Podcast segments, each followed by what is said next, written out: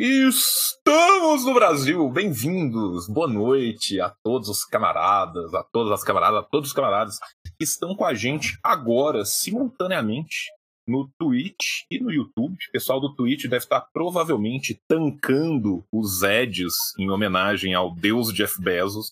E a gente está aqui trabalhando de noite para poder mandar vagabundo para a lua. É isso que a gente faz.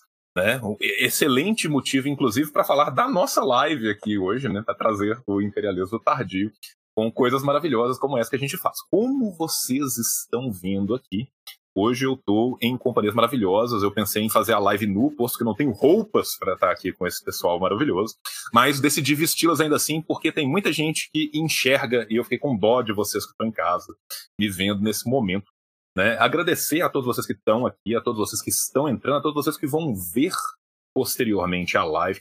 Nós estamos aqui hoje para falar de um catarse maravilhoso que está chegando ao fim, tá? Que é o catarse do livro Introdução ao Imperialismo Tardio, tá? O link vai estar bonitinho na descrição, o link teve em todos os tweets.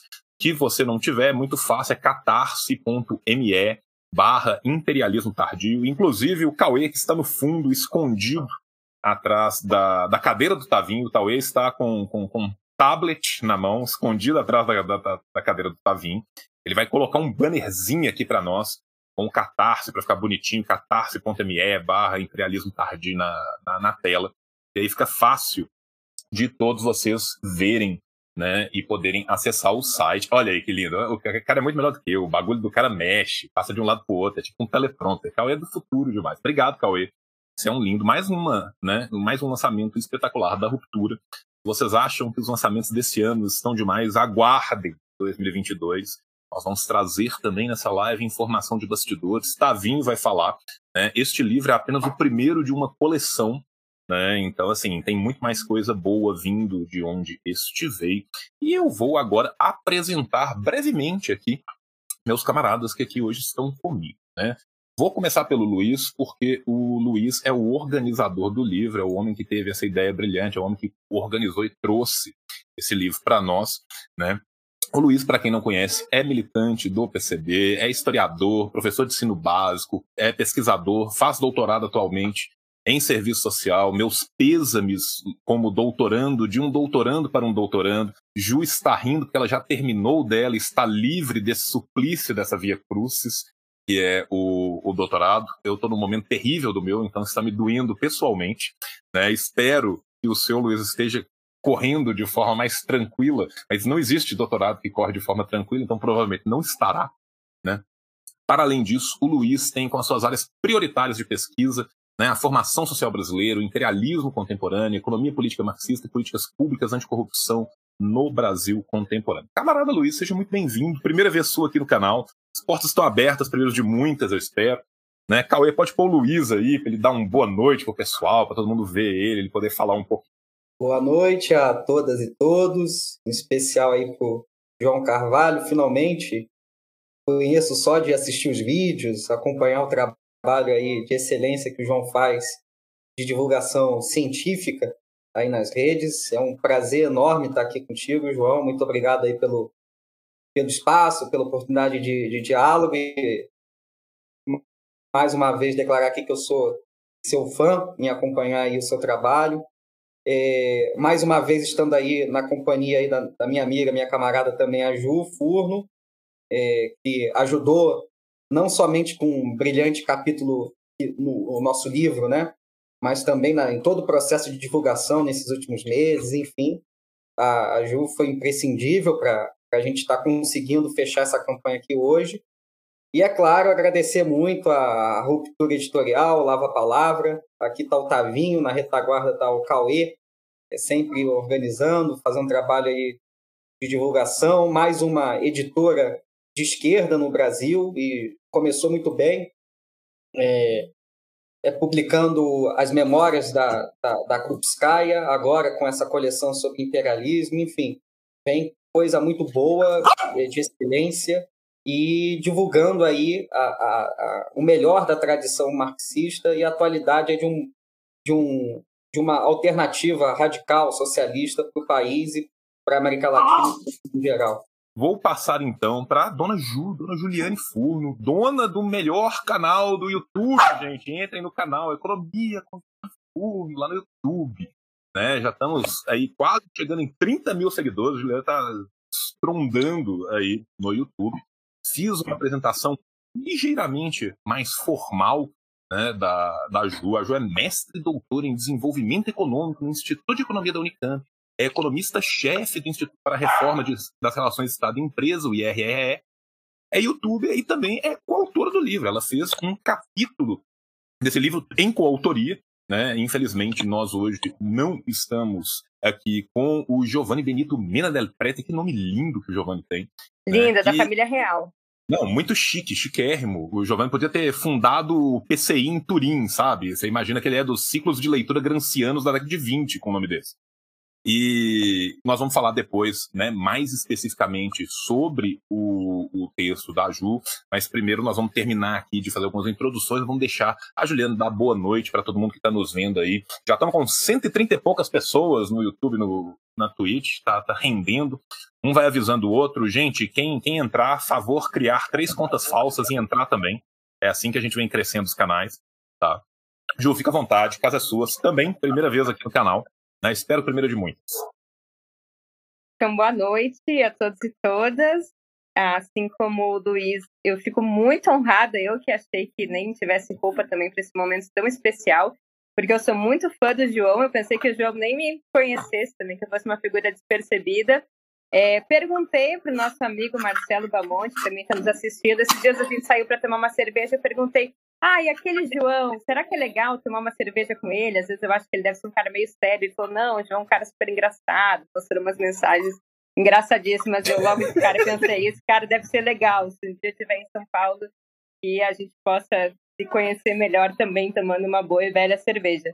É, e no mais, agradecer muito é, por poder compartilhar esse espaço, falar de um tema que eu gosto é, bastante e agradecer muito ao Luiz pelo convite para é, ser uma das autoras desse livro tão importante que vem em boa hora e principalmente por compartilhar também mais esse espaço virtual com ele, que é meu companheiro de várias lutas desde o movimento estudantil há aproximadamente 11 anos, sem aqui é, denunciar muito a nossa idade.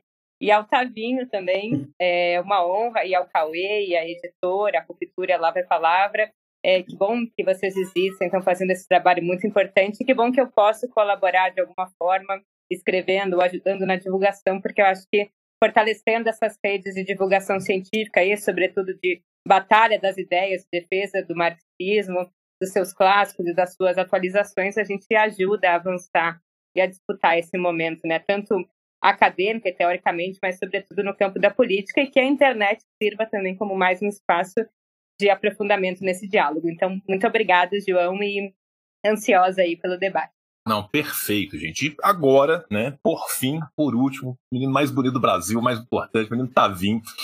Tavinho, gente, é, é, é, o amigo pessoal que eu nunca vi ao vivo, né? É uma coisa de louco, porque, né, pandemias e coisas mais impediram. O Cauê já colocou o seu próprio comentário aqui. Tavinho é um farsante. Isso é uma maldade, gente. É porque o Tavinho usa diversos alias, diversas alcunhas. Né? O Tavinho é nossa própria Tcheká, é a KGB se escondendo nos lugares. É a foto do Putin na Disney, olhando para o nada. Esse é Tavinho James, o multi-homem aqui nosso. Né? O Tavinho que é né, jurista de formação, vou falar jurista, que é muito mais chique, jurista de formação, militante do PCB, membro do corpo editorial da Ruptura, foi coeditor comigo das obras escolhidas do Stalin, é um dos maiores e melhores tradutores que a gente tem nessa nova geração brasileira. O que Tavinho e Bamonte, Bamonte não está aqui, mas ele está aqui vendo a, a nossa live, então tenho que falar ao vivo, que eu falo pelas costas. Esses dois rapazes conseguem traduzir com a qualidade que eles conseguem fazê-lo é algo surpreendente e surreal. E o Tavinho, além disso tudo, ainda tem uma capacidade artística que é sui generis. Muitas vezes vocês vão ver capas, vocês vão ver marcadores, e vocês não sabem quem fez. Quem fez isso foi Tavinho James. Tavinho James é, além de tudo, um artista, né? Nesse ponto, Tavinho traiu o velho Koba e falou que a gente precisa também de poesia, né? Foi, foi, foi muito trotskista o Tavinho nesse momento e, e, falou que era necessário também a poesia. Tavinho é um grande artista. Prazer incomensurável de ter o Tavinho aqui mais uma vez, né? Aqui com a gente, para a gente ter essa discussão, que é uma discussão tão importante, uma discussão tão candente, igual a Ju falou, e que chegou num momento muito bom, porque é um momento muito ruim. Né? Então a gente tem que entender também as oportunidades que se aparecem para nós e para o nosso campo nesses momentos em específico e o quanto que a gente precisa também de acrisolar esse ferramental teórico para transformá-lo em ferramental político, tomando mais uma vez as palavras de Dona Juliana. Então tá vindo. Mais uma vez, você está em casa já, você já chega, abre a janela, pega as coisas na geladeira. Seja bem-vindo, meu querido. A palavra está contigo. Bom, obrigado, João. É, eu sou o cara que chega no canal do João já vai tirando sapato, abre a geladeira. Então, obrigado pelo menos ter convidado, porque senão ia entrar de qualquer jeito, né? E é uma honra estar aqui com meus companheiros, o vizinho, a Ju. O Cauê nem tanto honra, né? O Cauê é aquele patrão que acha que se ele for engraçado na internet na hora da revolução a gente vai poupar ele. Não vai. E é uma honra estar aqui, tema importantíssimo, de uma coleção que prometo que vai ser. É, não que minha palavra valha muita coisa, mas a prática será o critério da verdade. Mas a coleção vai ser muito boa e a gente começa já chutando a porta com esse, com esse livro do Luizinho, que está maravilhoso, um dos principais nomes de, de debate do imperialismo hoje no Brasil. É uma honra trabalhar com ele, ele já sabe disso. Todo lugar, no privado ou publicamente, eu já exponho isso. E vamos para mais um debate aí. Hoje é o que? Debater o Grêmio, né? Que é o tema de hoje. Não, porque hoje é terça. Por enquanto, o Grêmio ainda ficou até ontem, né? Então estamos aguardando aqui o espaço. Gente, eu posso falar de. Aqui eu tenho lugar de fala, eu sou cruzeirense. Se alguém pode falar de, de, de rebaixamentos e manutenções ridículas aqui, sou eu. Né? Infelizmente, tenho esse prazer que aparentemente será um prazer muito continuado. Né? Então, estou me adaptando a, a, essa minha nova vida. Primeiro a gente ganhou tudo, agora a gente não vai ganhar nada. Né? Então, é, é isso. Não existe mesura com, com, com o Cruzeiro. Né? Vamos ver o que, que o time do Grêmio nos traz.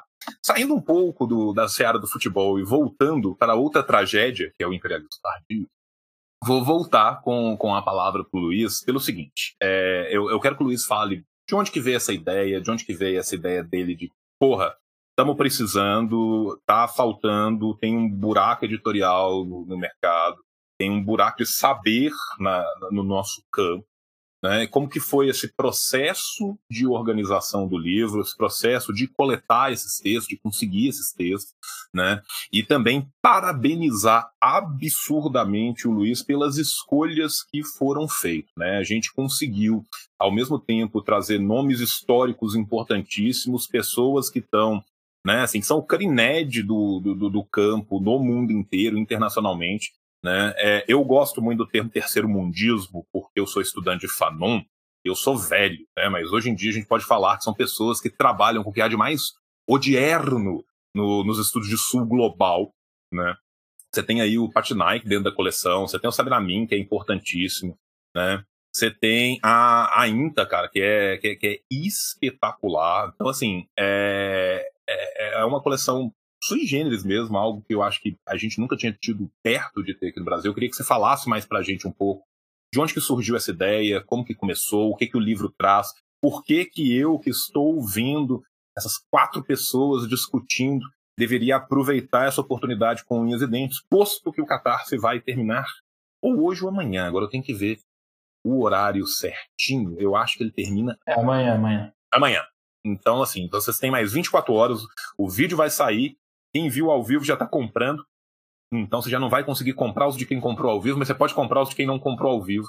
Você tem até amanhã, quarta-feira, dia 8 de dezembro, às 23h59, para poder comprar esse livro. E eu quero que você, Luiz, nos conte como nasceu essa criança e por que ela é tão importante, por que a gente tem que correr agora para o Catarse e aproveitar essa oportunidade enquanto é tempo.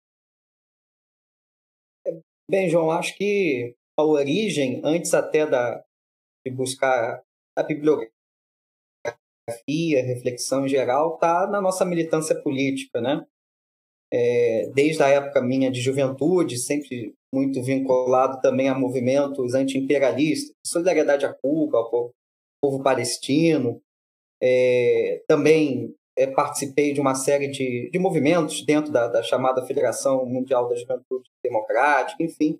Isso fez com. e solidariedade também ao, ao, ao povo cubano, as suas, todas as suas organizações de luta, colombiano, né? E, e todas as suas organizações de luta. Isso fez que eu desenvolvesse uma, uma profunda identidade com essas pautas e quisesse, é óbvio, como bom comunista, né? É, que eu pudesse aproveitar o espaço acadêmico para estudar e aprofundar sobre isso. E aí, meu doutorado, eu finalmente eu tô, tô acabando, né, na reta final. Você tira algum peso das costas, né? Quando acaba a tese, só falta agora defender. Eu estudei a relação entre o imperialismo contemporâneo, o imperialismo tardio, com a Lava Jato. Né? E aí, João, quando eu fui estudar o que, que é esse negócio de imperialismo contemporâneo, eu comecei quase do zero. Né? Eu tinha noção dos clássicos, é, da, da, literatura clássica, passando do Lenin, do Hilferd, do Bukharin, da própria Rosa. É, só que é, eu sentia um vácuo, principalmente no ambiente. O pessoal aí que está tá, tá, tá nos acompanhando deve saber bem, no ambiente não só acadêmico, mas também ambiente político, progressista das esquerdas no Brasil dos anos 90 para cá, um vácuo de reflexões, não que não tivesse, tá? pelo contrário, sempre tem é, é, honrosas exceções, mas um vácuo de reflexões sobre as novas formas e a expansão das tendências que foram assinaladas pelos clássicos do imperialismo é, e essas novas formas. E aí eu fui estudar isso e, assim, nessa coisa dessas loucas aí, dessas descobertas né, que a gente faz, a gente descobre uma literatura pesada, como você já bem falou. Você conhece com certeza até mais tempo que eu. Uma leitura, literatura pesada não apenas do chamado norte global, mas de intelectuais orgânicos do sul global e também do movimento terceiro-mundista. Então, quando eu, eu, tive contato com a obra do Samir Amin, né, do Prabhat Patnaik, e também dessa jovem pesquisa, jovem, né, mais ou menos a nossa, um pouco mais velha, a Swand, que está nos Estados Unidos, mas é, é orgânica de toda uma história do movimento comunista da Indonésia, que às vezes é pouco conhecido, mas é uma das massacre do é, é, anticomunista na Indonésia foi uma das coisas mais bárbaras da história, né? É, é do século XX. E a Suand também eu me deparou com, com reflexões extremamente sofisticadas e que davam protagonismo à crítica do imperialismo para os povos é, do chamado sul global. E eu chamo atenção para isso é, porque não vai num discurso meramente, digamos assim, identitário. Você é, vai a partir de uma crítica, de uma renovação da crítica da economia política nos, é, marxista. E aí dando ênfase, principalmente em dois aspectos. Um aspecto é da chamada internacionalização ou a globalização produtiva, e como que há uma tendência, é, e como que o capitalismo contemporâneo e por meio do imperialismo tardio depende cada vez mais de maiores extrações e, e de mais valor é, é, do chamado sul global, e aí a chave está para isso, a, conceituação é, da arbitragem global do trabalho, a, intensificação das taxas de exploração, etc.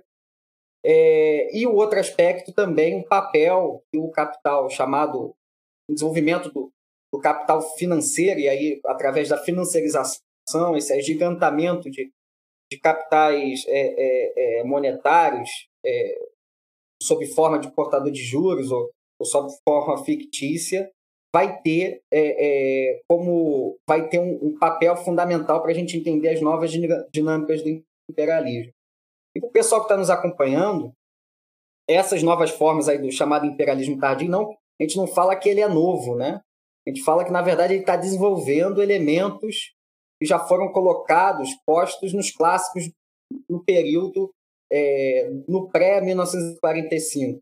E ele se expande de uma forma que o que vai ser determinante desse imperialismo tardio, se, por exemplo, no, no período pré-1945, isso, óbvio, tem a ver com, com, a luta de classes, com as lutas nacionalistas, anticoloniais, etc.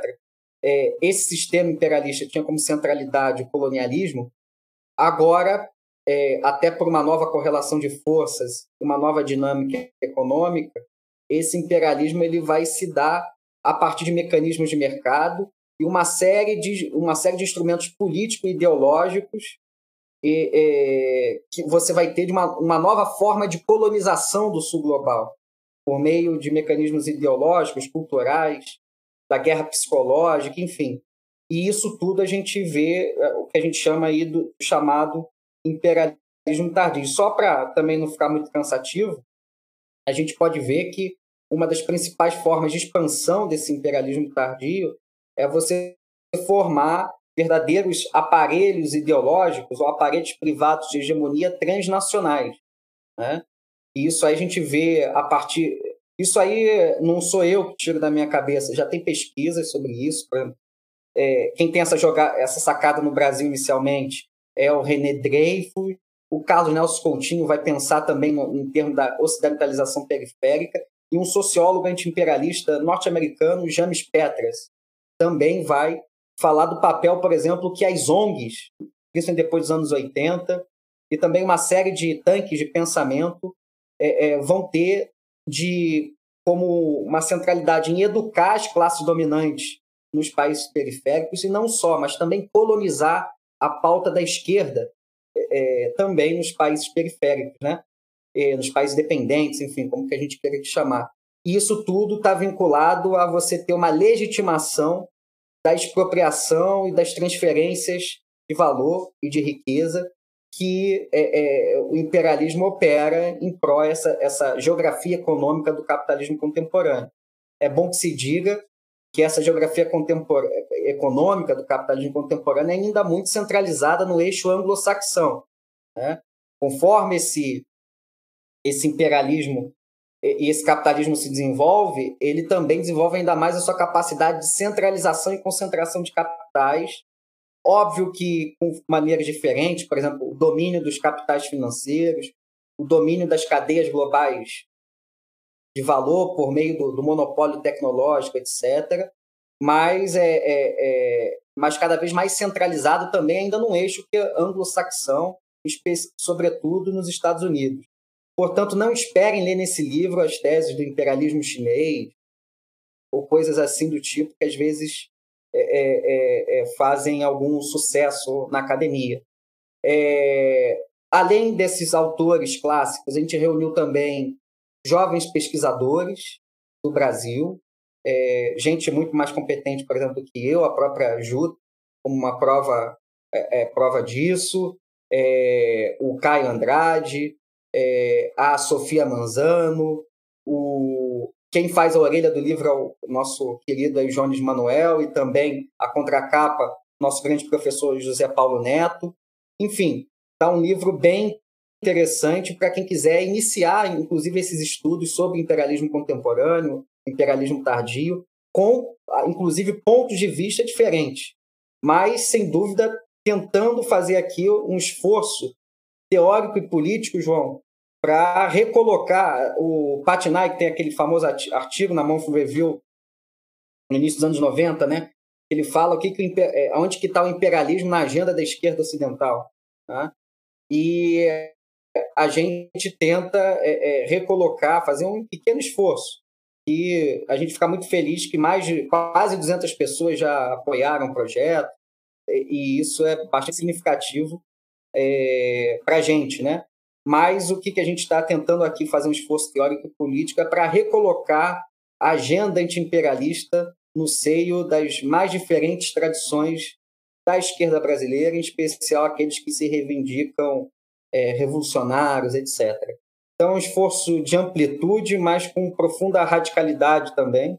E eu espero que o pessoal ajude, compre, leia, estude, critique é, é fundamental, mas se aproprie de uma tradição de luta e de reflexão que é imprescindível para o futuro da humanidade, futuro do nosso país, futuro do nosso continente. Enfim, acho que é, é, é para começar é, seria seria isso, né? É, lembrando que além de para quem quiser ler, né, comprar, ler, óbvio, além de reflexões de maior abstração teórica, também existe uma série de artigos, digamos assim, com mais mediações concretas.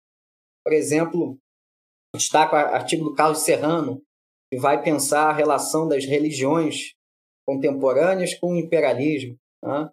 é, o artigo do Caio sobre os direitos humanos e o imperialismo, a questão dos direitos humanos e o imperialismo, da própria Ju sobre a questão dos planos de saúde no Brasil, enfim, além de reflexões de artigos mais, digamos assim, maior abstração teórica, vocês também vão encontrar aí como que esse imperialismo e essas lutas anti-imperialistas também se manifestam no nosso cotidiano.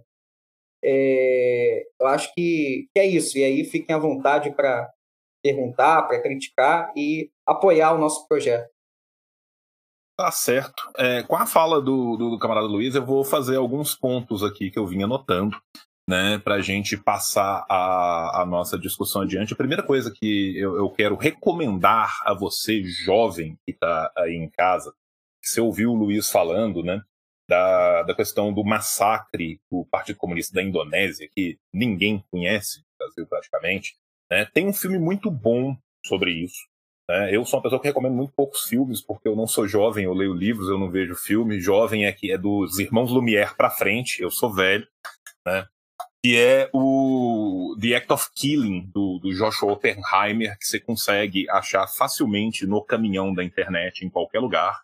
Completinho, é fácil de achar. E é bem interessante para a gente ver, né? Um dia o Cauê deve estar chorando, arrancando lágrimas de sangue ali no, nos bastidores. Né? Eu vou fazer ainda aquilo que é o meu Chinese Democracy, que é o meu CD nunca lançado, né? que é meu curso de, de História da Ásia, lá de marxismo na Ásia, do, pela classe esquerda lá com o Cauê. E vai ter um módulo sobre Indonésia, e aí eu vou falar um pouco mais sobre Indonésia. Se tudo der certo, e né, eu, eu tô resolvendo umas pendengas do meu doutorado nesse primeiro semestre. Quem sabe ano que vem é o ano do, do lançamento de Chinese Democracy na, na classe esquerda. Cadê o curso? Todo dia, cara, todo dia, toda live que eu participo. Só hoje, eu acho que essa é a terceira. E eu, eu, eu, na terceira estou me adiantando às outras duas que eu participei, onde me perguntaram, e já estou falando eu mesmo antes. Então a primeira coisa que eu queria fazer era fazer essa recomendação, porque de fato é um puta filme. Foi um massacre de proporções que a gente não imagina. Tá? Não, não era uma questão de estes eram militantes do partido. Era questão de alguém em algum momento apontou para alguém e falou que era comunista. Eles não matavam aquela pessoa, eles matavam a pessoa, a família que estava lá e as três casas que estavam do lado para garantir. Era uma vila, talvez essa vila toda já seja comunista. Matemos toda essa vila. Né? E, e, isso foi uma tragédia que aconteceu na Indonésia. Os resultados, infelizmente, ainda são coletados até hoje lá na região. Uma coisa que o Luiz falou por último e que eu ia fazer como um gancho, eu achei ótimo ele ter falado, porque já vai. Eu achei que o livro ele foi muito bem organizado, e aqui eu parabenizo o, o Luiz publicamente, em dois eixos que eu acho que são fundamentais, ainda mais quando é um assunto que é pouco conhecido. Né? Você vê o Luiz falando que, porra, na, na hora que ele foi fazer o doutorado dele, um cara que já tinha uma, um mestrado, uma graduação, uma vida de militância antes. Ele falou assim: porra, tem um buraco dos clássicos para hoje. Alguém escreveu alguma coisa? O que fizeram? Como fizeram? De onde veio? De, do que se alimentam?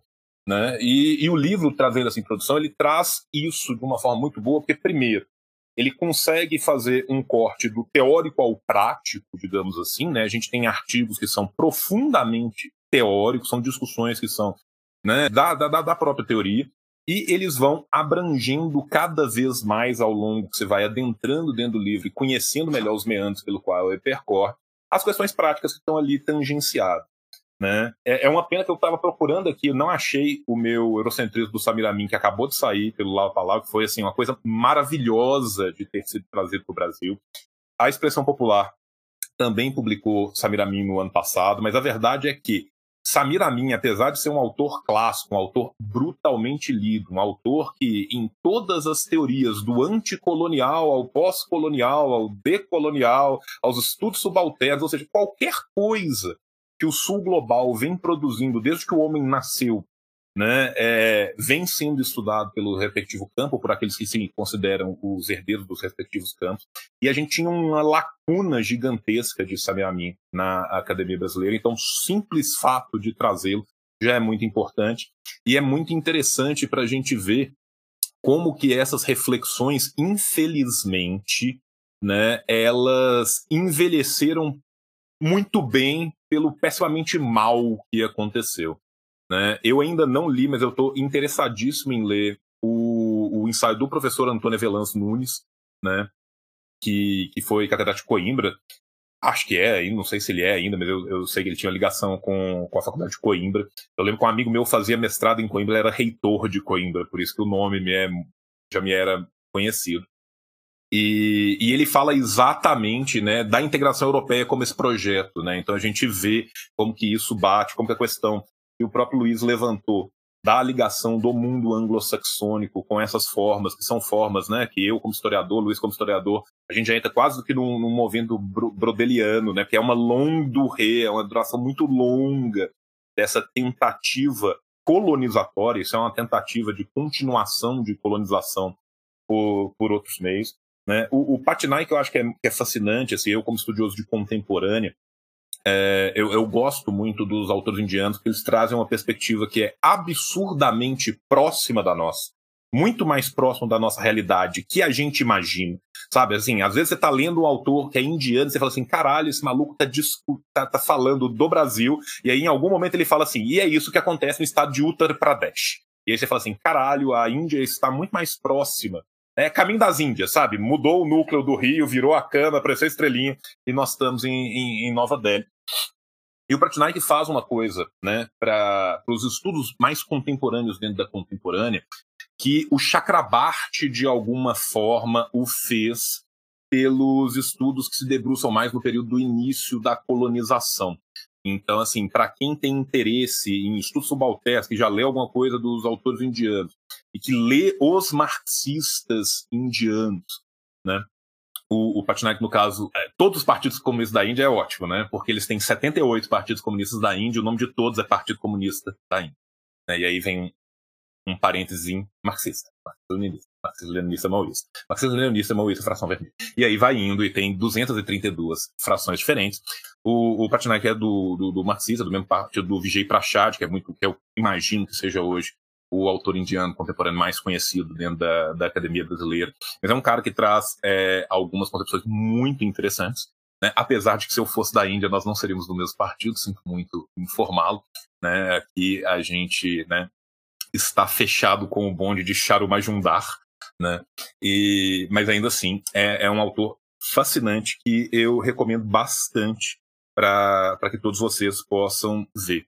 É, uma última coisa que eu vou falar antes de fazer a minha ponte para a Ju. Eu estava conversando com uma colega minha.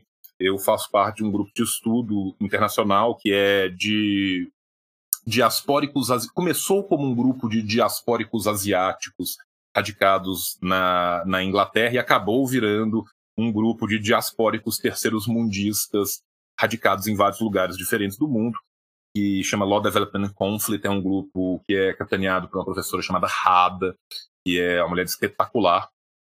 É, e a gente estava conversando, tem uma colega minha lá, Angélica, que é brasileira, hoje em dia mora na, na Inglaterra, e ela foi convidada para dar uma palestra num congresso, cujo tema do congresso era anti-imperialismo e decolonialidade. Os caras pegaram duas palavras que eles acharam que era bonito, não sabia a menor ideia que eles acharam, e colocaram isso lá para falar. Aí vai Dona Angélica, toda bonita, toda pimpona, coloca uma roupa legal, faz uma make, toda trabalhada, vai lá para falar, e antes dela vinha um alemão. Tá? E aí ela falou assim: pô, o que, que, será que esse alemão vai dizer, né? Que legal, né? Um alemão, cara ali no centro do, do, do coração da maldade, né, aqui do nosso lado, lutando a nosso favor em ideias anti-imperialistas. Vamos ver o que esse alemão vai dizer. E esse lindo rapazinho alemão falou sobre a necessidade do constitucionalismo global. Uma única lei para o mundo inteiro, totalmente igual, aonde todos terão os mesmos direitos e os mesmos deveres, onde todo mundo é verde, mas quem for verde mais claro senta na frente, quem for verde mais escuro senta no fundinho. Né? E, e o Luiz, durante a fala dele, estava falando disso, e o Luiz fez um doutorado onde ele estudou o lawfare ligado a esse imperialismo estadio umbilicalmente. E, e, e, você vê como que essas ideias elas pululam, né, não só no mundo da, da, da praxis material, da política, mas também no mundo acadêmico. Então, assim, é, é uma batalha multifocal que a gente tem que fazer. Né? É essa batalha para romper para a rua, mas também trazer de volta para a Torre de Marfim e ver se bate, se batendo com o livro na cara, toma vergonha na cara, quem sabe se bater muito rápido, a suástica vira catavento. Né? Então, assim, são esses os problemas que nós enfrentamos diuturnamente. Passando agora um pouco para a Ju, e eu quero falar, abrir com a Ju falando um pouco dessa contribuição dela, porque eu, eu acho muito legal, porque assim, o livro ele vai começar, né, desse ferramental mais teórico, vai falando de fora, e na hora que chega no capítulo da Juliana, a gente tem literalmente um estudo do nosso Brasil contemporâneo, de uma aplicabilidade prática, né, do caso de como que tudo aquilo que foi instrumentalizado antes está ocorrendo aqui agora. Então, assim, quero passar para a Ju exatamente para ela poder fazer essa ponte do Luiz, né, de sair um pouco dessa teoria. O Luiz fez uma apresentação para nós, o que é, de onde veio, e para a gente entender mais um pouco dessa prática e como que nós podemos combater e qual que é o contributo dessa coletânea nesse sentido. Então, Ju, casa toda sua, fique à vontade. Desculpa as minhas introduções de 10 minutos para falar oi e passar para outra pessoa. Eu juro que um dia eu aprendo. Não, são ótimas. É, antes da mediação mais concreta, assim, eu queria também falar algumas coisas, embora o Luiz tenha, em alguma medida, encerrado o assunto, mas eu estava pensando, enquanto ele falava, é, que se é possível, assim, fazer uma analogia meio, né, rapidamente, assim, sem grandes reflexões, que a teoria do valor do Marx, né, talvez seja o grande elemento da crítica da economia política com os economistas políticos clássicos, a teoria do imperialismo é uma espécie de crítica à economia política da perspectiva da teoria do desenvolvimento. Assim, por isso, acho que cabe muito bem, principalmente para os países dependentes, pensar esse processo de desenvolvimento do capitalismo a partir desse prisma, que é profundamente dialético. Né? De um lado existe um polo imperialista e de outro o produto da ação imperialista, que são os países dependentes e o conjunto de características que nos são logradas, né, que não são só presentes na nossa formação enquanto estrutura social e econômica, mas que seguem hoje, talvez mais presente do que, do que nunca, a despeito, como o Luiz fez referência, da não existência mais de ações de colonialismo clássicos, ocupações territoriais, ou aquela forma caricatural com que se identificava o que era o imperialismo e o que sugere que hoje é, o que dá sustentação à afirmação de que hoje o imperialismo não existe mais. Né? Eu acho que por isso o livro também ele é muito completo e essa é, o próprio nome do livro, Imperialismo Tardio, e essa ideia de identificar a contemporaneidade do imperialismo atual a partir dessa chave própria das relações de mercado é muito importante. Dá para dizer muito resumidamente que o imperialismo teve três grandes fases, né? E embora o Marx não tenha vivenciado em loco né, o processo de desdobramento de nações de caráter imperial, toda a disputa intercapitalista e a partilha expressamente do mundo, as bases, principalmente econômicas, é, que deram sustentação à emergência do fenômeno do imperialismo já estavam é, presentes no Marx. Desde o Manifesto Comunista, essa ideia de que o capitalismo tenderia a se generalizar através do mundo e a derrubar né, qualquer tipo de fronteira, sua generalização como modo de produção, né, a sucumbir formas pré-capitalistas de existência, ainda que sucumbindo de forma desigual, até a ideia da exportação de capitais como elemento que também estavam presentes no manifesto, mas sobretudo a partir da é, teoria presente no livro 3 do Capital, principalmente no que tange a taxa é, a taxa média de lucro no mercado internacional e como a emergência do mercado mundial iria estruturar diferenças e desigualdades estruturais entre as nações a partir do elemento da transferência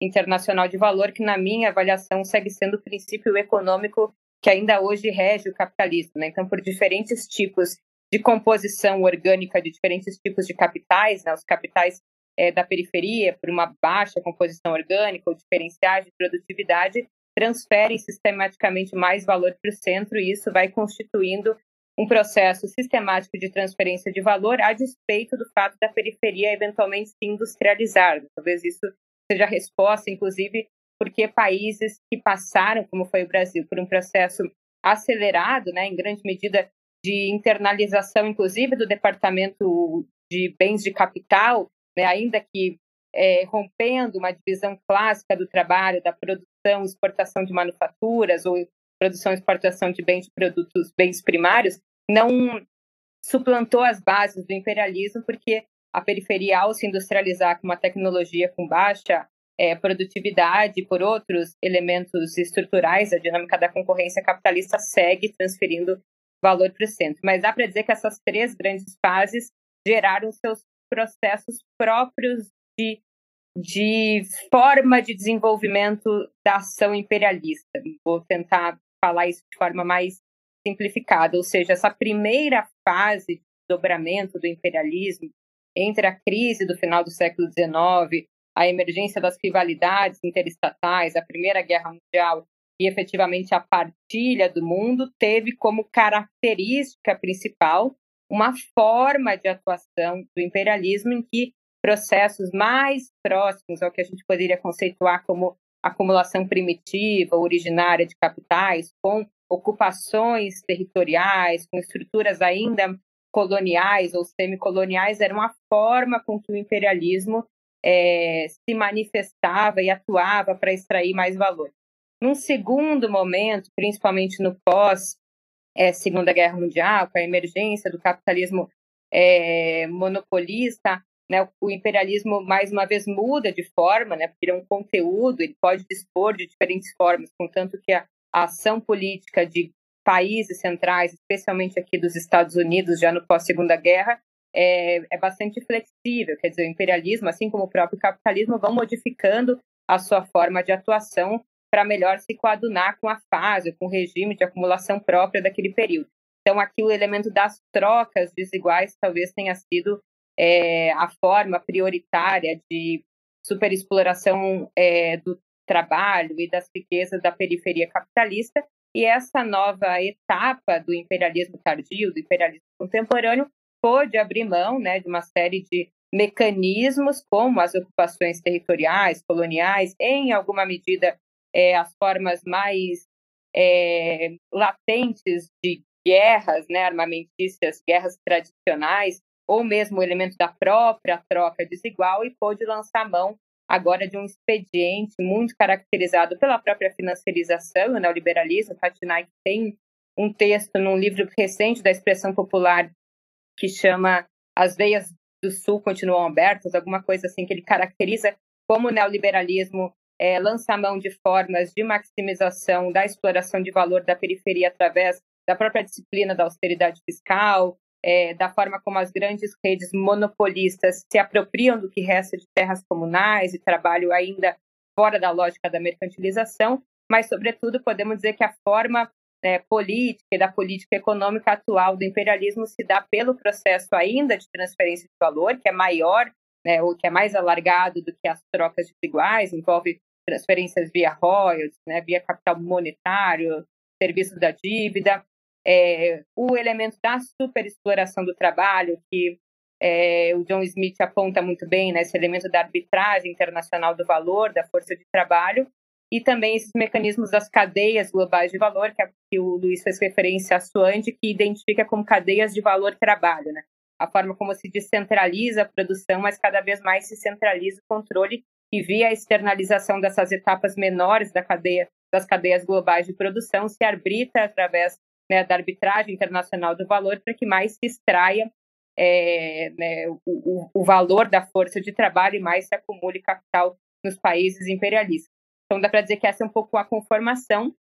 E no meu artigo eu tentei é, tecer uma contribuição, ainda que de um ponto de vista muito reflexivo, especulativo, mas de um tema bastante próximo do que a gente vivenciou nesses anos, sobretudo nesses anos não, nesses meses, meses e anos, né? Porque a pandemia parece que fez a gente perder um pouco a noção do tempo. Mas esses praticamente dois últimos anos, que foi o elemento da pandemia do novo coronavírus, tentei identificar como é, o, o, fenômeno do imperialismo, principalmente caracterizado a partir é, do trabalho do Lenin, Imperialismo Fase Superior do Capitalismo, ajudava a compreender como os planos de saúde no Brasil, especialmente um grande conglomerado da saúde, que é a DNA Capital, em grande medida fizeram é um conglomerado que segue muito a risca elementos que o próprio Lenin tinha identificado quando apontou a emergência do capital financeiro como uma fusão entre o capital bancário o capital industrial, mas não uma mera junção,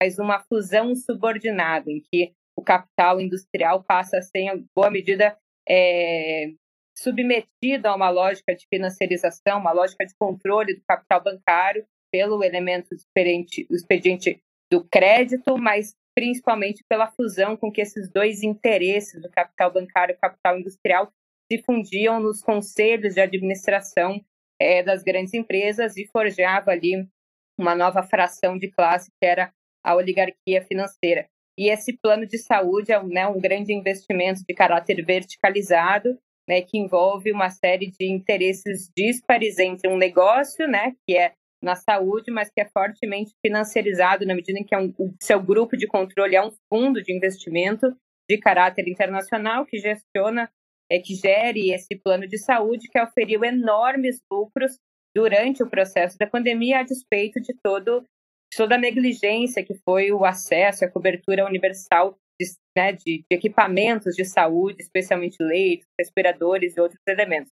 E isso tudo num período aí seguindo e, e tendo como referência o próprio Patinaik de desmonte né, gradativo do Estado, pelo menos da década de 90 para cá, e principalmente após a medida que instituiu o teto de gastos, se sufoca, né, se subfinancia os serviços fundamentais de saúde, sobre uma lógica de que o Estado precisa é, deixar de, de, ampliar os seus gastos sociais, leia-se o gasto nessas despesas é, primárias, e com isso se abre um espaço, um vácuo de excedente para que o capital, especialmente imperialista, em fusão com o capital privado nacional, ocupe essas áreas que anteriormente estavam fora da dinâmica da mercantilização. Ou seja, o capitalismo passa por uma grave crise, uma crise desde 2008, e como é característico das crises, existe um processo de sobreacumulação de capital, um capital sobrante que, pela própria tendência à queda da taxa de lucro, não encontra espaço é, de aplicação nos centros capitalistas, né, naquele espaço produtivo tradicional, e precisa encontrar espaço de valorização. A periferia capitalista é esse locus por excelência. Não só a periferia, mas um setor especial como saúde, que até muito recentemente teve bastante protegido da lógica da mercantilização e da concorrência. Ou seja, se subfinancia, se asfixia a capacidade do Estado prover, né, em grande medida, de forma satisfatória, financiamento nesse setor tão importante, se abre então espaço para que esse capital sobrante encontre local para valorização, para autoexpansão do seu próprio capital, num setor que né, existe todo um, um, debate, porque não é uma mercadoria qualquer, lida com um elemento que é o próprio direito à vida. Então, é uma identificação, um estudo de caso deste conglomerado, da forma é, bastante tênue com que se estabelecem as relações entre o capital produtivo capital financeiro, num período de asfixia dos gastos públicos e, sobretudo, de lucros extraordinários no setor a despeito, num momento em que a população brasileira mais precisaria de acesso é, a uma cobertura integral, né, universal de saúde. Essa é um pouco a ideia da mediação, mas é, é um artigo de caráter bastante introdutório, repito, são elementos para uma reflexão que, com certeza, espero que estimule outras pessoas a aprofundar e que siga no radar como um tema é, como vocês dois colocaram, de mediação. Eu acho que esse é um ponto muito importante, né? Com todo o rigor analítico de compreender e beber nas fontes clássicas, conseguir fazer mediações para pensar os desdobramentos ou a forma de atuação do imperialismo a partir né, das mediações dada a realidade concreta. Eu acho que essa é a forma com que a gente consegue, inclusive, aliar né, um rigor analítico com a aplicação, com a identificação da forma de manifestação concreta que se dá, né, não só do ponto de vista das relações diplomáticas internacionais ou do grande capital, mas de, né, de um elemento que é muito utilizado, generalizadamente utilizado por todos nós, que é o próprio acesso à saúde. Perfeito, perfeito. É, obrigado, sabe, assim, eu, eu espero que as pessoas tenham a decência de cortar a sua fala e espalhá-la, porque foi candente, foi maravilhoso. Obrigado mesmo. Eu acho assim, você conseguiu fechar muito bem em cima daquilo que, que, que o Luiz tinha falado. Né? E acho que a gente conseguiu terminar esse primeiro momento aqui da, da, da nossa discussão né? É, qual que é a minha ideia aqui como estrutura para o todo, né? Eu acho que assim o livro ele permeia questões que são muito fundamentais, infraestruturais, bem denso dentro da economia e ele também mostra como que essas formas vão depois, né, aparecer nas superestruturas todas, né? Seja na, na questão do racismo, seja na questão da ligação com o uso das religiões, seja na questão dos direitos humanos, né? E aí eu vou deixar isso para um segundo momento da nossa discussão. E agora eu quero fazer o contrário, eu quero partir para uma outra vertente da análise do livro, que é essa, a vertente da análise da produção do livro, da tradução do livro, da consecução do livro, né? E aí, por isso que a gente trouxe aqui nosso querido membro do Conselho Editorial, o menino Tavim. Né? A Ju me deu um gancho maravilhoso, porque ela falou do livro 3 do Capital, que não existiria se não fosse o menino Engels que fez esse trabalho maravilhoso lá no fundo. Né? Se não fosse o Engels conseguir ler aquela letra horrorosa, juntar tudo aquilo e preencher as suas lacunas, nós hoje não estaríamos falando disso. Porque a parte de circulação, para quem já teve o prazer ou o desprazer de ver os materiais iniciais, tanto da Mega 1 quanto da Mega 2, é um negócio de louco. Como que aquele homem transformou aquilo num livro é um trabalho talvez ainda maior do que todos os outros trabalhos que ele conseguiu fazer, e um trabalho que foi brutalmente perene, sem o qual nós não estaríamos aqui nos debruçando sobre isso. E no nosso campo é muito irônico esses esforços do Engels, porque assim, de nós maoístas debruçando sobre a renda da terra até a parte do empresariado, todo mundo depende muito desse trabalho organizativo que foi feito, né, e que não seria possível. Então eu vou trazer o Tavinho aqui para a gente falar um pouco também deste trabalho né, de formiguinha que a, a ruptura faz, né, que é o trabalho de produção do livro, que é o trabalho de boa concepção do livro, que é o trabalho de editoria do livro, que é o trabalho de tradução desses textos que vêm de fora. Né, assim, por mais que a gente gostaria muito, infelizmente nós mandamos os e-mails falando assim, Patinaik, roda você aprender português e mandar traduzir, ele falou, não será dessa vez. Então a gente conta né, com esse trabalho editorial que é tão importante. Tavim está aqui para representar a ruptura, para nos falar um pouco desse trabalho editorial e também né? O Cauê está ali atrás, eu estou olhando fixo nos olhos de Cauê e eu sei que o patrão ficou louco.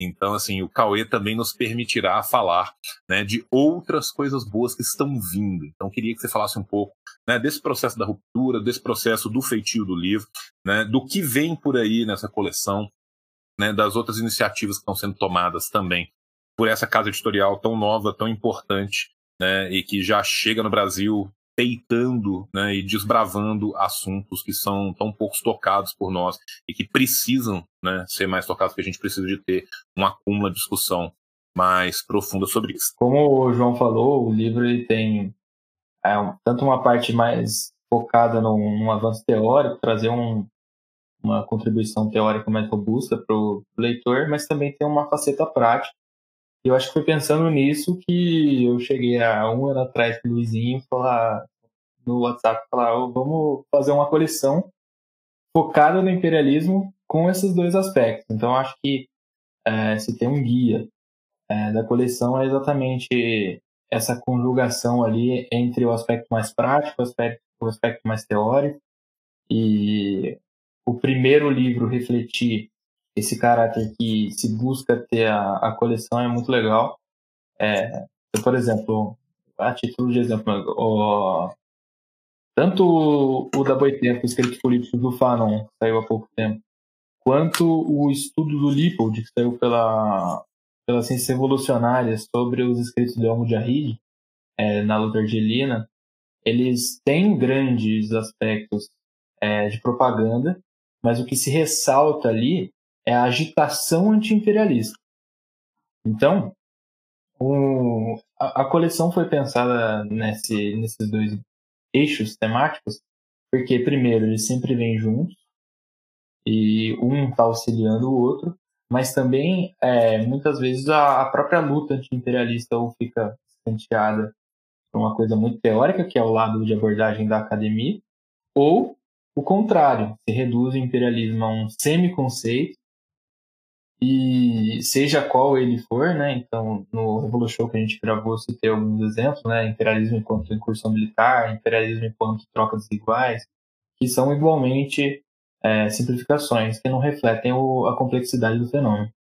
É, então, seja por um lado, seja por outro, a gente cairia num erro que eu acho que, que a gente que se propõe a trazer esse debate é, não pode deixar cair. Então, o primeiro aspecto que eu já trago da coleção é, é esse, de, de conjugação desses dois campos, que tem que estar sempre lado a lado. E tem muita coisa boa ainda, a gente ainda não definiu as prioridades, qual vai ser o próximo a sair. Eu queria muito dar esse spoiler, mas se ser definido ainda, provavelmente vai ser Lenin. E, mas não é, não é uma promessa. E quanto a esse livro, a tradução ficou a cargo dos camaradas do Lava Palavra. A gente recebeu o livro traduzido já, nossa parte foi a parte mais técnica de revisão, diagramação, notas e haja notas, porque, é, por exemplo, o Samir Amin é um cara que lê tudo, deve ter até referência a Shakespeare que eu não peguei ali para fazer nota, mas alguma coisa ou outra ele puxa de todo canto, então ele tá. Já falei até com o João que que me ajudou com os textos lá quando a gente, quando o Samir está discutindo a parte de violência compradora e debatendo com a tradição maoísta. Então ele vai puxar de todo canto, vai discutir com todo mundo. E não é o único, né? O, o John Smith também faz isso bastante, o Patnaik. Então tem um trabalho robusto ali de notas para o leitor não ficar muito perdido, é, para trazer o máximo de informações possíveis para junto do texto além das informações que já estão no texto. Além da diagramação que o João falou que, que é maravilhosa, da ruptura, que o Gabriel, que inclusive diagramou o Stalin, diagramou alguns da, da, da ciência revolucionárias também, o Baku, o próprio do Lipo que eu testei agora. É tudo a Fraude, fome e fascismo também vai para a mão do Gabriel. O Gabriel é, é, um monstro. Mãos de anjo. E a, e a revisão é da Larissa, que está assistindo a gente aqui, já, já comentou aí também, maior revisora do Brasil. Então é um trabalho que está sendo cuidado aí com muito carinho.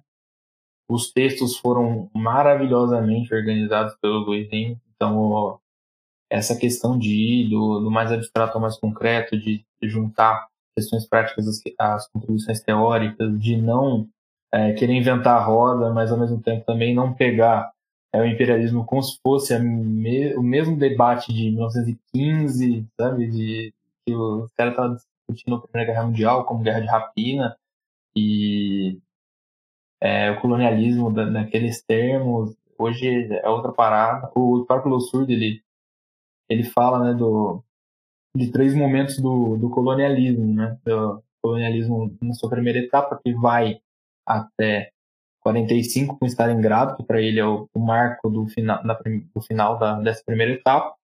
É, aí ele diz que a segunda etapa, que é um, o avanço das lutas anticoloniais, ele vai a partir de 45 até a queda da União Soviética, a gente está vivendo uma terceira etapa de avanço do colonialismo, é, e agora sem campo socialista, sem campo terceiro mundista organizado, é, a gente tem que reinventar tanto as armas da, da crítica quanto a crítica das armas ali para nos munir de, um, de uma prática é, revolucionária que também não entenda o imperialismo como como inexistente, seja a negação expressa ou tácita do, do, imperialismo, né? Porque a gente vê muito isso no, em alguns pontos da esquerda, né? Ou nega simplesmente, que é, que é a contradição maravilhosa, né? Que é, é um negócio tipo assim, ah, em 1989 ali, é, o imperialismo derrota os comunistas, mas agora não existe mais. é um negócio meio assim. Então tem certo a esquerda que caiu né, na rede do peixe, e tem esquerda que ainda acredita no imperialismo, só que ou entra numa definição e numa prática contraditória, fingindo que não existe, é, ou não condiz mesmo com, a, com é, acredita no papel. Então, ó, o livro, e aí eu já tomo a permissão para falar do nome do livro, mas também da coleção, ela vem nesse sentido, sempre de, de querer avançar, não dar passo para trás, e o Luizinho caiu. Deu passo.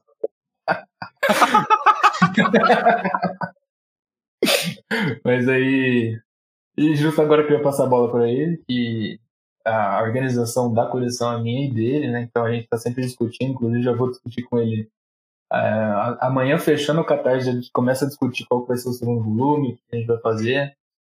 E, mas, então, acho que já dá para passar para os spoilers da, da altura, né? Enquanto o vizinho volta a falar mais de imperialismo. É, primeiro spoiler que o João tá envolvido, junto com o Rodrigo, é o nosso projeto de Yugoslávia, né? Que é um projeto maior.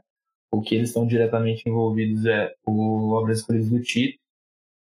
E é uma, uma parada que faz tempo que a gente tá precisando aqui, seja para discordar, provavelmente para discordar, a maioria do, dos leitores brasileiros, mas, pô, nem para discordar a gente tem, né? Tem, quando tem é, é aquela qualidade de tradução de pessoal voluntário para inglês, português eu acho que eu nunca vi. Acho que não tem mesmo. E também estamos trabalhando em outros projetos de para trazer mais material sobre a Yugoslávia. Queria muito que o Petkovic fizesse o prefácio, mas não rolou. não é uma batalha ganha ainda, não é uma batalha perdida, ganha do oportunismo, eles não ganharam ainda. Mas, oh, mas não é uma batalha perdida ainda, eu queria muito que tivesse.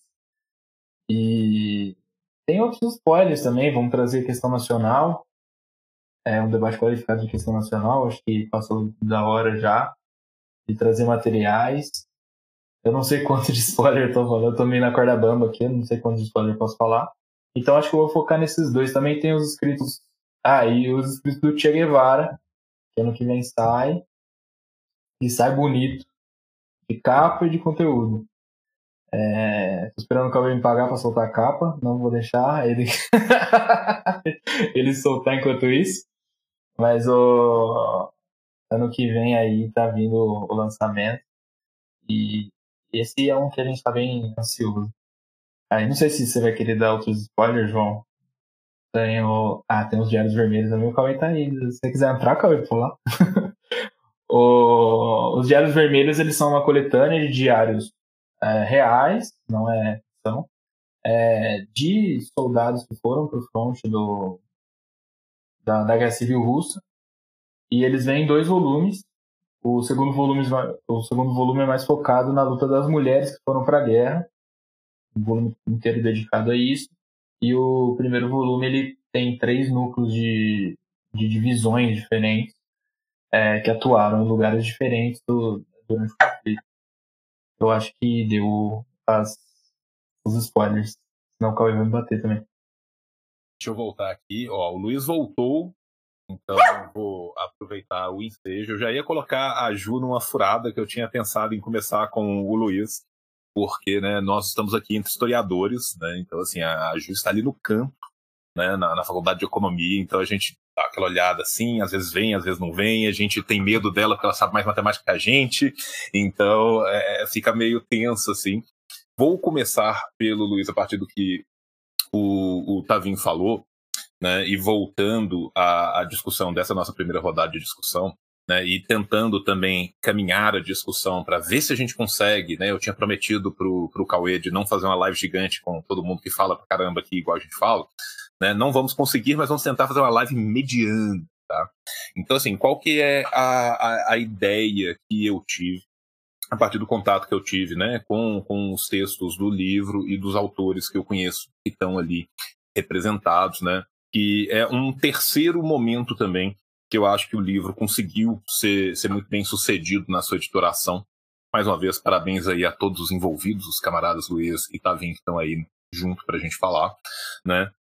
Que é saber coligar também a partir destas preocupações, né? Com essa base econômica densa que traz, que a Ju trouxe também na, na fala dela, os reflexos que isso se dão também nas formas superestruturais, né, gente? A gente não precisa achar né, que o imperialismo em momento nenhum, quanto menos o tardio, não vai desaguar também em todas as outras formas superestruturais, e o livro traz isso muito bem. O livro, quando ele vai falar, né, o, o ensaio do Caio, eu conheço o Caio de longa data, conheço os trabalhos do Caio, né? Então, assim, antes da gente ler os trabalhos do Caio, já tem algum, já tem o bingo do Caio, que a gente imagina que algumas coisas vão estar lá.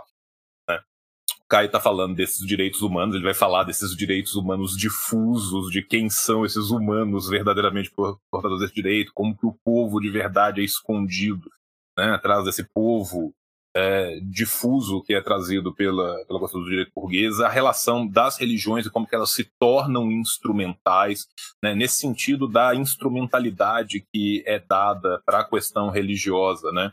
A gente tem aí mais uma das vertentes né, dessa continuada guerra fria cultural que esfriou um pouco né, durante 10, 15 anos para esquentar muito de novo agora e que vai permear todo é, essa primeira metade do nosso século é garantido que essa guerra fria cultural vai permear com muita força, né? A gente tem aí também né, a, a questão do racismo, que é essa pedra de toque da, da, da modernidade e da contemporaneidade.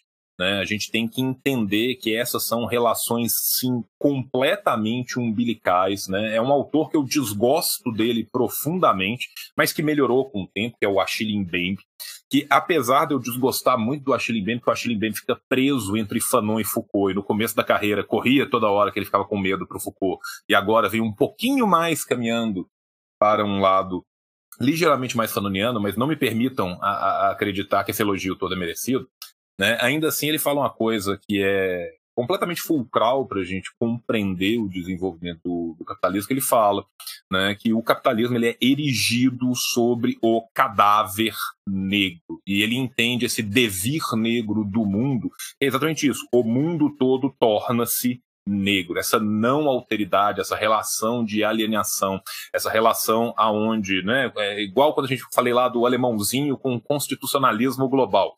Você imagina como é que vai ser o constitucionalismo global para os lindos trabalhadores de olhos verdes da Noruega e os trabalhadores, né, de qualquer país que remotamente passou perto da área de influência ou da União Soviética ou de Bangu. Né? Então, assim, a gente percebe né, como que o racismo ele se mantém como uma necessidade para esse sistema. Então eu queria voltar para o Luiz, ele falar agora um pouco mais dessa parte menos densamente infraestrutural e econômica e um pouco mais superestrutural e difusa, que são as outras formas que também o, o imperialismo tardio vai tomar, como que elas foram concatenadas, como que elas aparecem no livro, e também depois voltar a, a palavra para a Ju, para ela nos mostrar essa relação né, da infraestrutura com a superestrutura, como que essas coisas são umbilicalmente ligadas, né, porque às vezes, muitas vezes, assim, e a gente tem muita gente que nos ouve, que são pessoas que estão começando seus estudos, a gente tem, né, esse prazer e essa honra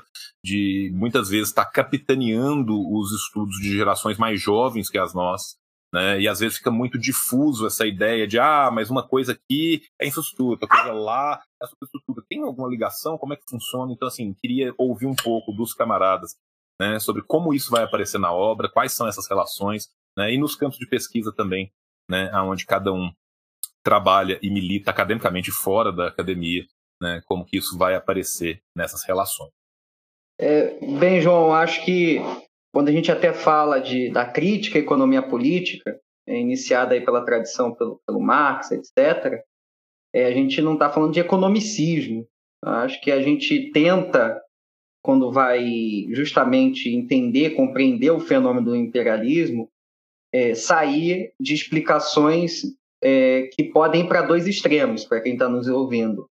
Transformar o imperialismo em, em um mero desdobramento mecânico é, de questões infraestruturais, questões econômicas, por exemplo, algumas análises que diluem o imperialismo com meramente, é, por exemplo, a exportação de capitais, ou então ir para um outro extremo, reduzir o imperialismo a uma geopolítica, ou até mesmo alguns casos em teorias, da conspira... teorias de conspiração internacional, e esses dois extremos, de alguma forma, não captam a complexidade que é, como a Ju bem falou, de entender o, o, o imperialismo dentro dessa tradição da crítica da economia marxista.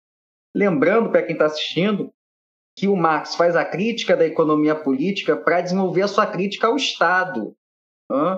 É, é, ele não, ele tem como ponto, é, até nos seus estudos, ele faz a troca com Engels, né? O Engels, enquanto no início ele estudava economia política, depois ele vai para para superestrutura, etc., é, estudar cultura, é, a família e outras coisas, o Marx ele vai é, ir para a economia política para desenvolver a sua crítica é, é, do Estado, né? E aí tem toda essa, é, essa, hoje em dia, uma literatura, até cursos aí disponíveis para isso. O que, que, isso tem a ver com o que a gente está discutindo aqui sobre o imperialismo?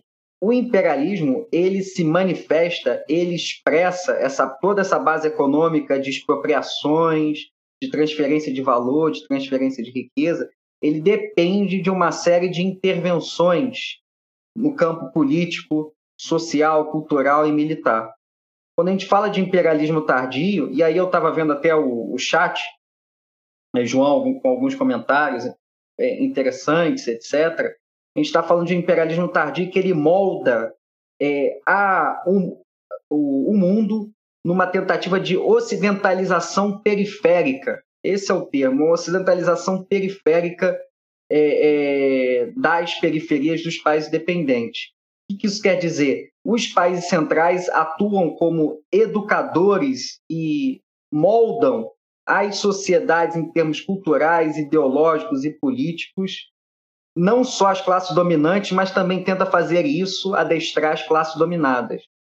E aí você tem vários exemplos de, de, de ações nesse sentido, desde o domínio dos, dos meios de comunicação, quanto que o Samir Amin sintetiza o imperialismo contemporâneo através de cinco grandes monopólios. Um desses cinco grandes monopólios, expansão monopólica, estão nos meios de comunicação, mas também a partir de uma série de, de, de instrumentos de, eh, que moldam instrumentos a favor dessa ocidentalização periférica. Eu falei anteriormente de uma série de ONGs, falei de, de think tanks.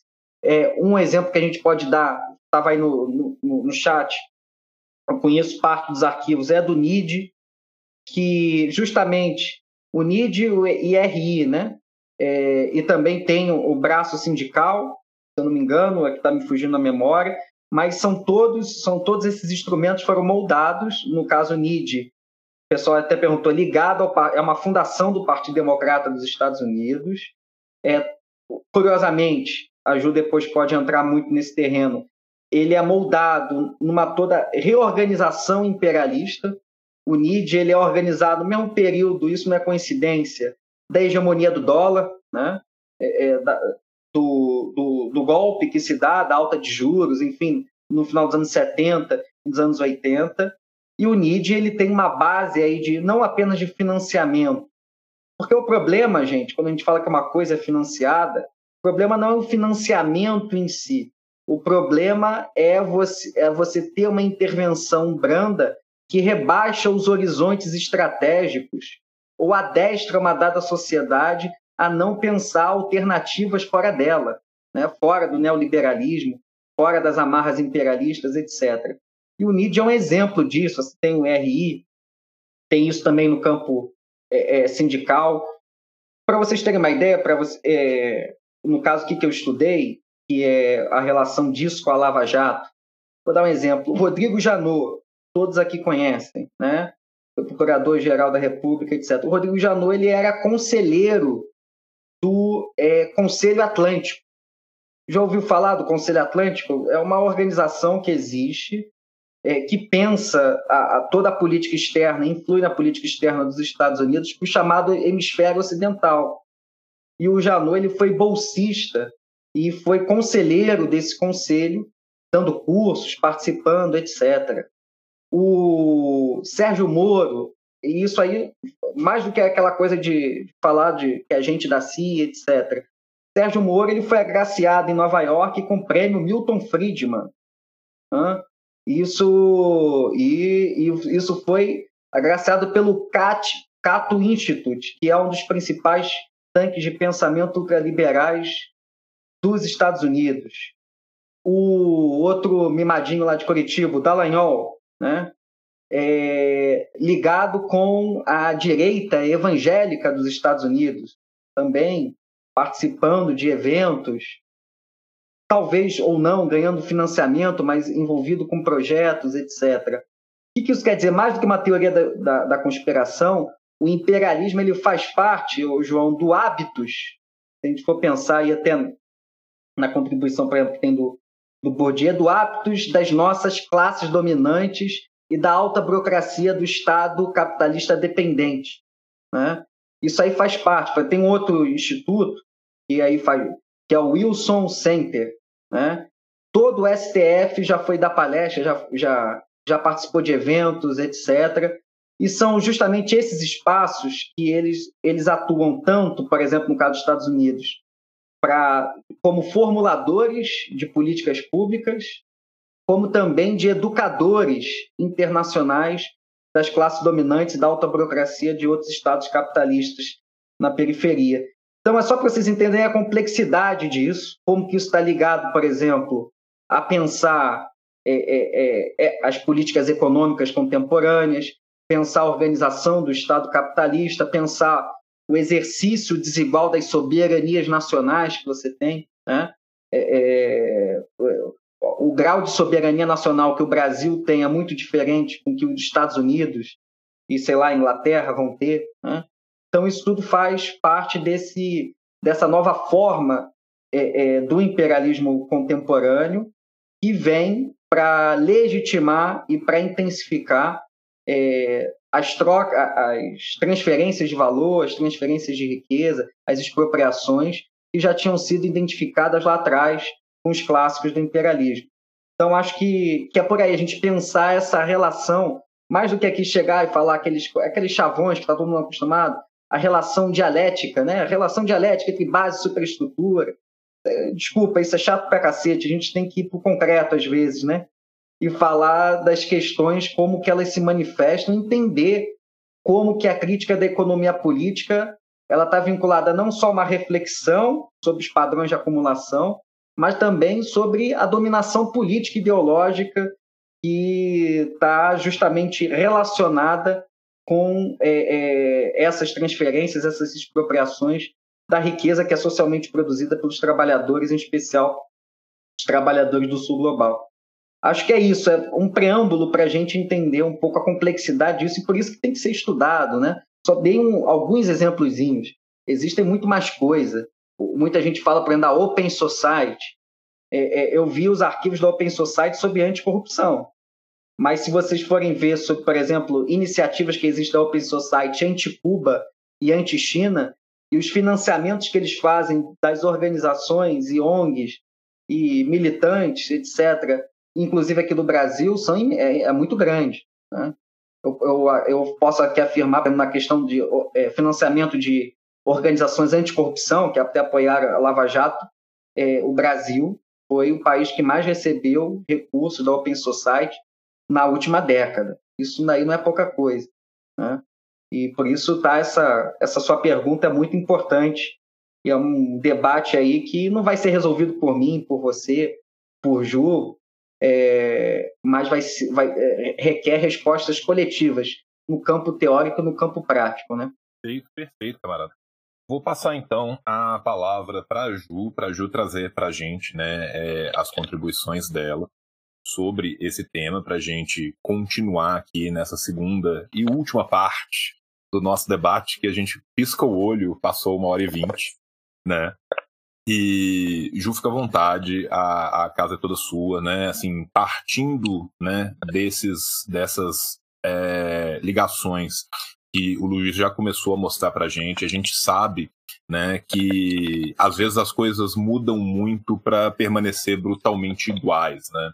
A gente vê como que às vezes se escamoteia do, do front né, uma guerra tradicional para se implementar exatamente né, essas tentativas híbridas de tomada de poder, né, essas novas formas de, de trazer essa ocidentalização periférica, né, os think tanks que, que pululam no mundo inteiro, né, a forma como esse dinheiro às vezes é usado hoje em outras formas, inclusive de não só de lawfare, mas de cyber warfare, né, que é uma coisa que não tem no livro, mas eu acho que seria também uma outra coisa interessante da, da gente vislumbrar também como um, um nexo teórico. Eu estava estudando há, há, há pouco tempo atrás, né, o, o livro máximo da OTAN para ensinar a você né, como se defender de ataques totalitários dos países mauzões e seus hackers, né?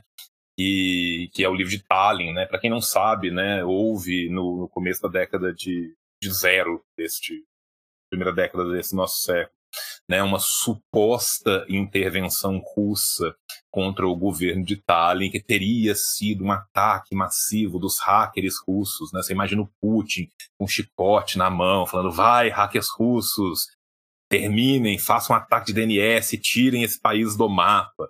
Né? E a gente sabe que hoje em dia a gente vive sobre a égide da Internet of Things, a gente vive né, sobre a égide do, do, do, Big Data e que tudo isso né, só pode acontecer precisamente porque existe uma base que vai pagar por isso. Né, e existe uma ideologia que é vinculada constantemente. Né?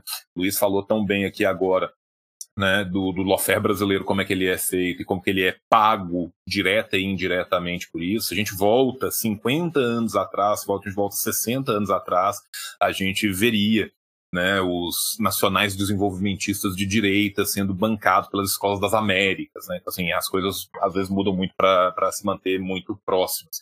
Então, eu queria ver, ouvir da Ju agora as contribuições dela sobre essas outras formas né, que também esse imperialismo tardio toma e principalmente como eles são usados contra nós, né, na, na América o tempo inteiro, dia sim e dia também. É, acho perfeita a tua questão, ela é muito instigante e que bom nesse caso falar depois do Luiz, acho que ele também foi perfeito e encerrou em grande medida esse debate sobre os aspectos tanto culturais, retomando o AMI, o elemento dos cinco monopólios, que eu acho que é muito importante, principalmente esse monopólio cultural, às vezes bastante desprezado nas análises, especialmente econômicas, e também esses elementos né, que dão sustentação a essas formas de guerras híbridas, principalmente esse elemento anticorrupção, que nem é uma teoria da conspiração, né, mas hoje está em documentos é, de, da Secretaria de Estado, Defesa dos Estados Unidos, que identificam como as lutas né, anticorrupção são formas de desestabilização de governos de caráter progressista e não alinhados aos Estados Unidos. Mas veja, eu quero falar quatro coisas muito rapidamente. A primeira, que eu acho que dialoga com esse elemento é, estrutura e superestrutura, retomar aqui né, um elemento presente num dos clássicos, que é o Lenin, que ele já apontava que o próprio imperialismo e os ganhos econômicos que logravam os países centrais em função da exploração dos países periféricos contribuíam para formar uma certa aristocracia operária que, ao contrário de se solidarizar com os outros trabalhadores das demais partes do mundo, tenderiam, através dos benefícios econômicos é, auferidos pelos lucros desses empreendimentos, que também extraíam né, maiores lucros dos países periféricos, a se beneficiar indiretamente do imperialismo e, com isso, contribuiria com uma cisão na consciência de classe ou com a dificuldade de expressar a máxima trabalhadores do mundo univos. Né? Então, formas de cooptação é, da própria classe trabalhadora, né, nessa, alçamento dessa aristocracia operária são formas com que o imperialismo, através de um elemento da superestrutura, né, é, coadunado com a estrutura, também operam para que a própria consciência do processo não seja de forma generalizada aos trabalhadores, mas que parte, paradoxalmente, dos próprios trabalhadores dos países centrais se beneficiam de um processo é, de superexploração. Você também falou, João, de um elemento muito importante, que é o elemento racial. E digo isso porque também a, as pautas de dimensão identitária me parecem que também estão sendo bastante capturadas por uma lógica imperialista, como formas também de, de abafar a potencialidade anticapitalista, progressista e revolucionária que tem essas pautas, especialmente no Brasil, como a pauta racial, para que sejam né, amparadas no bojo de um certo capitalismo que alça compensações à população negra através de programas específicos, através de inserção em cargos de gerência, através do elemento da representatividade, mas que, no fundo, né, repousam numa base material que é essencialmente capitalista e, nesse momento histórico, também imperialista. Porque, veja, a própria formação do capitalismo como modo de produção, que precisou passar por um longo processo de acumulação primitiva originária de capitais, em grande medida através do trabalho escravizado e da atividade do tráfico de escravos, que era extremamente rentável, pôde se beneficiar ou pôde acumular capital suficiente para inverter no maquinário né, e, e mudar a forma por excelência da produção agrícola para a produção industrial, graças à existência não só da periferia, mas, sobretudo, da escravização negra, né? E diferente de outros elementos, né, é, discriminatórios que já tiveram espaço na humanidade, né? Várias populações já foram discriminadas, mas o racismo né, e o racismo moderno negro é o único que teve uma base econômica, mercantil como base de sustentação, né? Não mobilizado, obviamente, na superestrutura por um elemento ideológico, racial, mas com é, vocação de utilizar essa justificativa ideológica para um processo de maximização da acumulação de capital que serviu para ser invertido e gerar as condições para um salto que deu origem ao capitalismo industrial. Não dá para dizer que não teria capitalismo sem trabalho escravizado, seria um exercício de anacronismo histórico, mas dá para dizer que, que houve capitalismo graças a um processo de acumulação originária extremamente centrado não só na exploração periférica, mas no racismo. E mais que isso, né, partindo aqui também de uma caracterização feita por um dos autores que debate muito o imperialismo no Brasil, debateu muito, que é um teórico da teoria marxista da dependência, o Rui Mauro Marini, é, que caracteriza que como as, é, os países periféricos, em função da dificuldade de industrialização e desenvolvimento autônomo, é, tem um processo estancado de desenvolvimento nacional e, portanto, mesmo quando se industrializam, transferem lucros para o exterior, é, isso faz com que né, as, a nossa estrutura produtiva, a nossa burguesia, perca no mercado internacional competitividade, transfira mais lucro do que absorve no mercado interno. Como a burguesia não quer perder lucro, ela compensa essa, essa transferência de valor superexplorando a força de trabalho. Veja, o racismo é um dos elementos mais importantes para permitir que a, o preço pago pela força de trabalho possa ser muito menor do que a própria é, capacidade de reprodução da força de trabalho, porque existe um contingente que é legitimado socialmente pelo elemento do racismo a receber menos, ou seja, nesse caso, o racismo e a possibilidade dos trabalhadores negros serem superexplorados, além da superexploração da própria classe trabalhadora branca, ajuda né, a própria classe trabalhadora branca a ganhar menos e amplia a mais-valia retirada da classe trabalhadora, e isso é um elemento de compensação à própria dinâmica do imperialismo que faz com que os países periféricos transfiram mais valor. Então, isso precisa estar na conta do capitalismo e na conta do imperialismo das desigualdades globais. Um terceiro elemento para ir finalizando, que opera na superestrutura, é o próprio elemento paradoxalmente, né? é relativamente contraditório que, veja, o imperialismo ele passou por alguns refluxos do ponto de vista teórico, da produção teórica. Ele passa por um momento de maior é, produção teórica, muito é, coadunada com a luta política ali é, do, do bojo dos partidos sociais-democratas, né, dos partidos enfim, comunistas, é, em, no, no, período da Primeira Guerra Mundial, ele passa por um refluxo, volta no período pós-guerra e passa por um novo refluxo, justamente na década de 80, na década de 90, quando a periferia capitalista, especialmente a América Latina, mais sofreu os efeitos de uma ação extremamente imperialista, que foi a ação da subida da taxa de juros norte-americana em 79, como uma forma de, de retomar a hegemonia norte-americana através da diplomacia do dólar forte e o enquadramento, né, não só dos sócios, mas principalmente dos rivais, ao sistema monetário é, que voltou ao controle da praça financeira norte-americana. Esse foi um período em que pouco se produziu sobre o tema no Brasil, e ele só vai voltar à tona, o tema do imperialismo, veja que paradoxal, a partir da crítica ao imperialismo.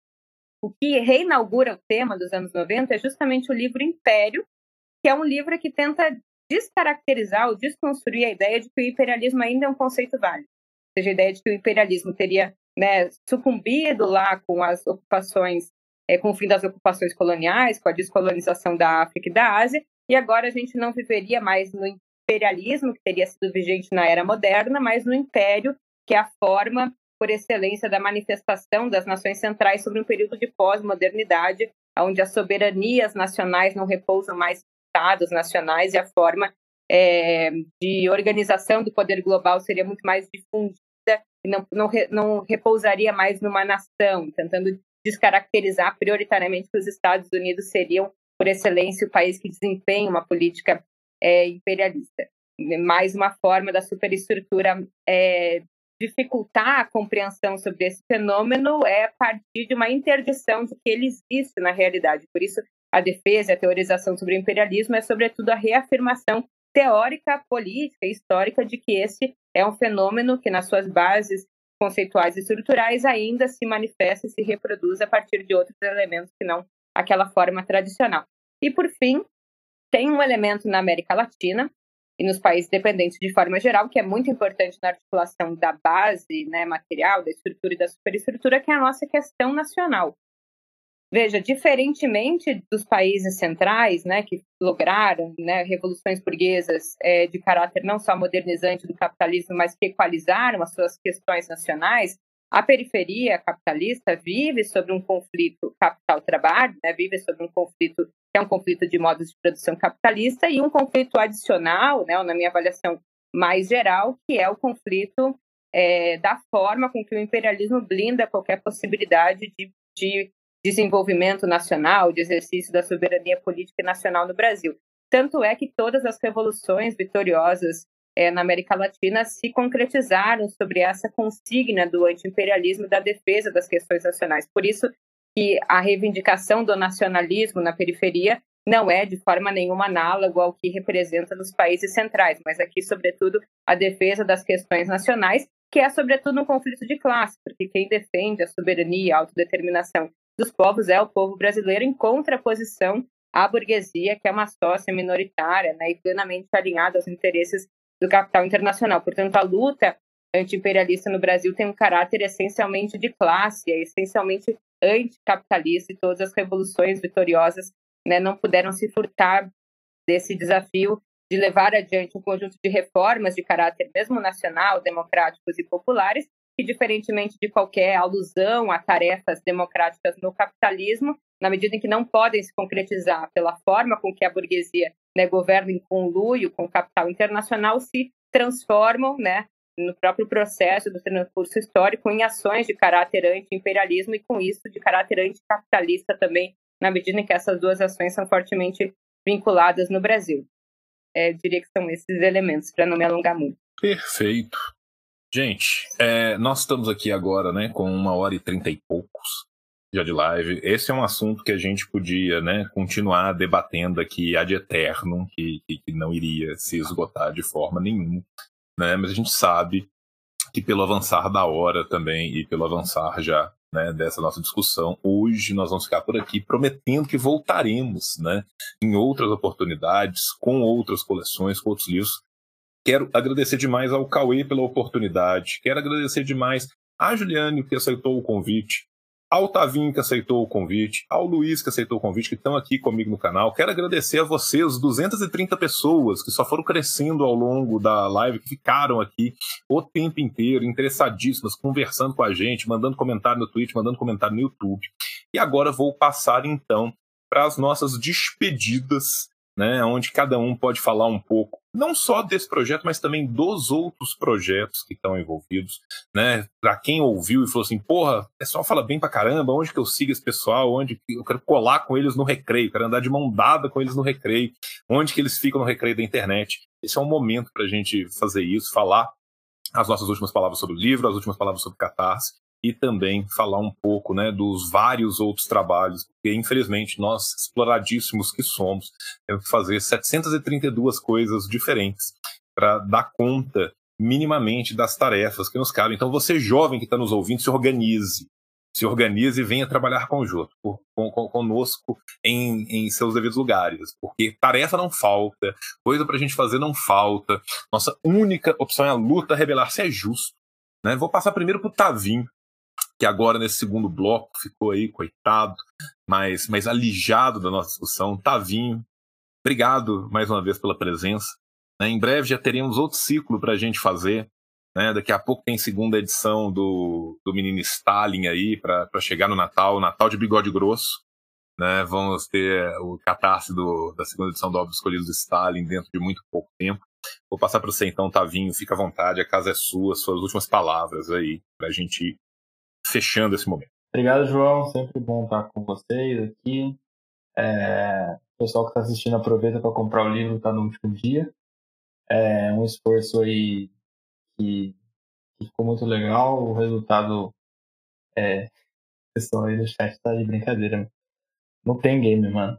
O PC não roda nada, velho. Nem o Photoshop. Pra fazer capa já vai gritando. Mas, ó. Então, se quiser jogar um Paciência Spider, roda. Não, mentira, não roda não. Mas, é, é, então, acessem lá o Catarse. É, tem os, os pacotes. Acaba amanhã. Então, se você já recebeu, já recebeu o 13 terceiro lá, já gasta o 13 terceiro em teoria. Se não recebeu ainda, faz aquele boleto que daí já, já dá aquela prolongada a, a mais ali, né? E lembrando que é sempre um debate que está aberto, enquanto tiver imperialismo a gente está debatendo.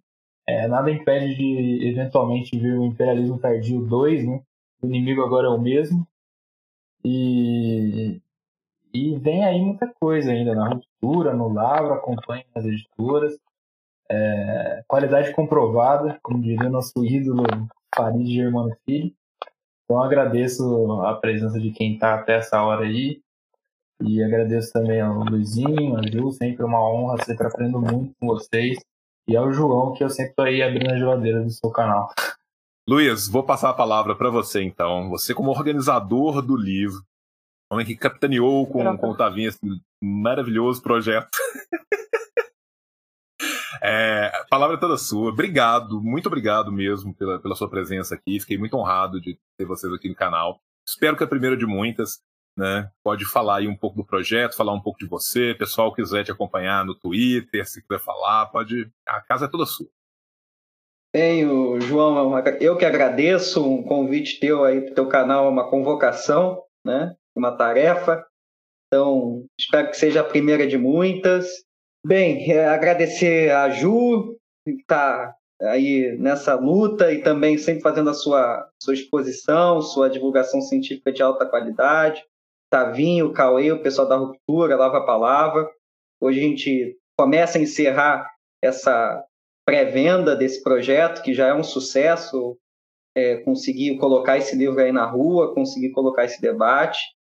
Bem, eu não sou muito midiático, porque entre estudar e, e as minhas turmas do sexto ano, eu dou uma olhada nas redes sociais. Então, eu estou lá no Twitter, estou no Instagram, mas quem quiser, às vezes eu escrevo alguma coisa lá.